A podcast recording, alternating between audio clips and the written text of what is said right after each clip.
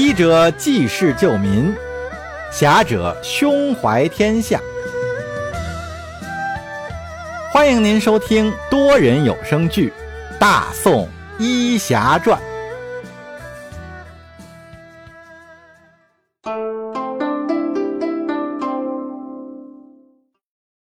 第七十六集。会合。话说，在辽军这边，粮草大营的人马出动以后，大营的守将又开始重新安排营区的防守工作。这各部头目刚到大帐，还没有进入正题，就听见帐外有兵丁吆喝：“不好啦！北边仓库起火啦！”守将这心里咯噔一下，立时是冒了一身的冷汗。他连忙带着众人奔出大帐查看，因为粮仓和草垛的遮挡，只能看见北面的空中已经升起了浓浓的烟雾。守将连忙命令身边的头目召集人手，赶忙前去灭火。这众头目听了以后，也纷纷向自己的辖区跑了过去。召集各部手下的兵丁行动。此时，潜伏在辽军粮草大营不远处的沈世宜见叶禅他们已经得了手，一声令下，带着手下的宋兵也向辽营冲了过去。叶禅他们放了火以后，趁乱就往大营的门口跑去，因为辽军上上下下的注意力都放在粮草上。叶禅这伙人的异动，在一开始并没有引起辽军的注意。可是跑着跑着，就有辽军统领发现了异常。这大部分人都是向着着火的方向跑，这一伙人怎么向着相反的方向跑呢？而且这伙人手中还都拿着兵刃。其中有一个统领就拦住了他们。向他们询问为什么不去灭火。这几个宋军先是一愣，不知道该如何应对。叶禅心中估摸着沈世宜已经开始行动了，于是就用契丹语答话，告诉这辽军统领，言说大统领发现营外有队人马杀了过来，要他们到营门口处增援。那问话的统领将信将疑，吩咐手下跟过去看看。叶禅也不再废话，领着众人继续向营门口跑了过去。刚一到营门口，就看见远处奔过来一队人马，正是沈世宜他们。那随着来的辽军统领便也消除了疑心，指挥着眼前的士兵开始布置防守工作。营门很快被守门的辽兵关了起来。叶禅等人耐住性子，等着沈世宜他们靠近。因为这马匹都在沈世宜那里，没有马，仅凭两条腿，那能跑多快呢？大部分辽兵都去灭火了。这大营门口，除了当值的十几名守卫，还有叶禅他们这二百多号人，再有就是那统领带来的百十来号人。这如果真要是动起手来，在人数上，叶禅他们还是占便宜的。那辽军统领信了叶禅的话，以为真的是大统领知道有人来袭营，安排叶禅他们一伙前来守卫，所以这统领也没有再回去向大统领请求支援，他也只是一门心思想着要守好营门，等着援军的到来。这些人本来是带人来救火的，身边也并没有携带弓弩等武器，只是在营门附近的武库之中拿了一些短兵器，所以沈世宜他们很轻易就率兵来到了营门口。叶禅一见时机已到，就带头动起手来。可怜这帮辽兵啊，还没弄明白是怎么回事儿就稀里糊涂的。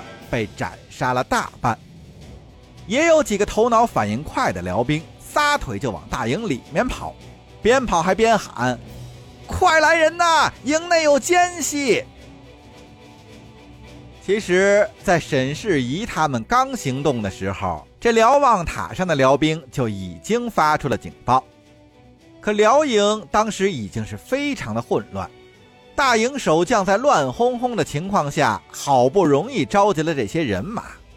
当他们急匆匆赶到大营门口的时候，叶禅他们几人早就打开了营门，跨上了战马，向远方奔了出去。而粮草大营的守将自然认为这营中的粮草是最重要的，所以也没有安排人去追逐沈世宜和叶禅他们几人，而是在加强了营门防守之后，又转头回去去全力灭火了。正如叶禅预料的那样，逐渐增强的偏北风给辽军的灭火工作增加了很多难度。直到晚上，还有星星点点的火在燃烧。望着被烧毁的十几座粮仓，大营守将肝胆俱焚。粮草是行军作战的根本，虽然这次只是烧毁了一部分粮草，但对大军行动肯定会有影响的。他也顾不得自己将要承担什么样的罪责，连夜派人向定州方向的辽军请求支援，要消灭这伙潜入辽境的宋军。叶禅和沈世宜从辽军粮草大营脱身以后，叶禅告诉沈世宜，有一队辽兵出营了，可能是发现了沈世礼的行踪。两人一合计，就带领着人马向先前那股辽兵进发的方向追了过去。再说沈世礼和那股辽兵，当粮草大营的浓烟弥漫了整个天空的时候。追出去的辽兵和沈世礼的人马还并没有碰面，辽兵领队的统领正在策马狂奔，身边的卫士告诉他，身后大营那里好像是出事了。这带头的统领回头向大营的方向一看，只见浓烟已经升到了半天高，他浑身一激灵，立马是勒住了马，喝停了疾驰的队伍。辽军统领发觉己方是中了宋军的调虎离山之计呀，自己前脚刚带兵追出去，这宋军就趁守卫薄弱袭击了粮草大营。如此可不行啊，这必须要赶快回去，粮草可是不能有任何的闪失。于是辽兵的统领又带着人马转头就往回跑。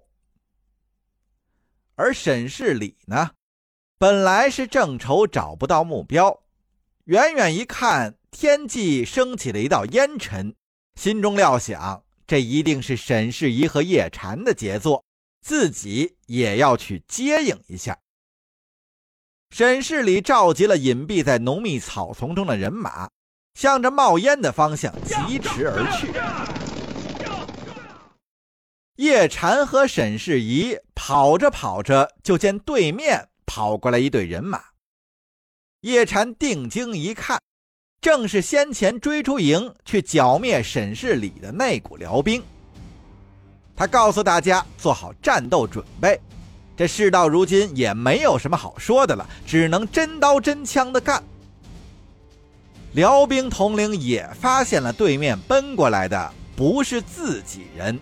而是宋军，他心中以为这是阻击他回援大营的宋军部队。这辽军统领心道：“看来这宋军的准备也是很充分呀。”也不知道这前线是哪儿出了纰漏，竟然有大批的宋军进入了辽国境内。不过这统领现在也顾不得多想，立即下达了作战的命令。当两股人马碰撞交汇之时，惨烈的厮杀开始了。叶禅手握横刀，不管是人是马，只要在刀的杀伤范围之内，那都是刀刀见血，毫不留情。转瞬之间就砍翻了好几名的辽兵。这落地的辽兵根本没有站起来的机会，直接被马踏成了肉泥。辽军的数量是宋军的两倍有余，虽然在开始时有些混乱，但是没过多久就掌握了主动权，把叶禅和沈世宜他们几百人围了起来。但是叶禅他们都是宋军中的精锐呀，这战力也是非凡。辽军在一时之间却也奈何不了他们，双方陷入了苦战。也就在此时，沈世礼带着自己麾下的几百号人马一路狂奔，忽然看见前面两队人马正在厮杀，想都不用想啊，这肯定是沈世宜和叶禅他们。沈世礼根本没有思考，就带着众人加入到了战局之中。本来这辽军的统领还想着赶紧要消灭这伙宋军，赶快回营救火，而正当他举棋不定之时，这沈世礼率兵杀到，局势瞬间扭转。辽军被宋军前后这么一夹击，是阵脚大乱。辽军统领一看。自己在人数上的优势也没有了，那还是粮草重要啊！立马撇下沈世礼、沈世宜他们，率军向大营方向跑了回去。沈世礼、沈世宜兵合一处，也不追赶，简单收拾了战场，撤向了草原深处。等找到了理想的歇脚地点，此时已经是人困马乏。沈世礼安排了哨兵，带着大伙儿开始埋葬战死的兄弟们。这些人在军中都是常年厮混在一起啊，一场战斗之后，那就是阴阳两隔，众人的心情也都十分的沉痛。不光是为了这些死去的兄弟，也还有对自己命运的无奈。这里可是辽国的腹地呀。说不上哪天自己也会像他们一样，就这样战死在这异国他乡。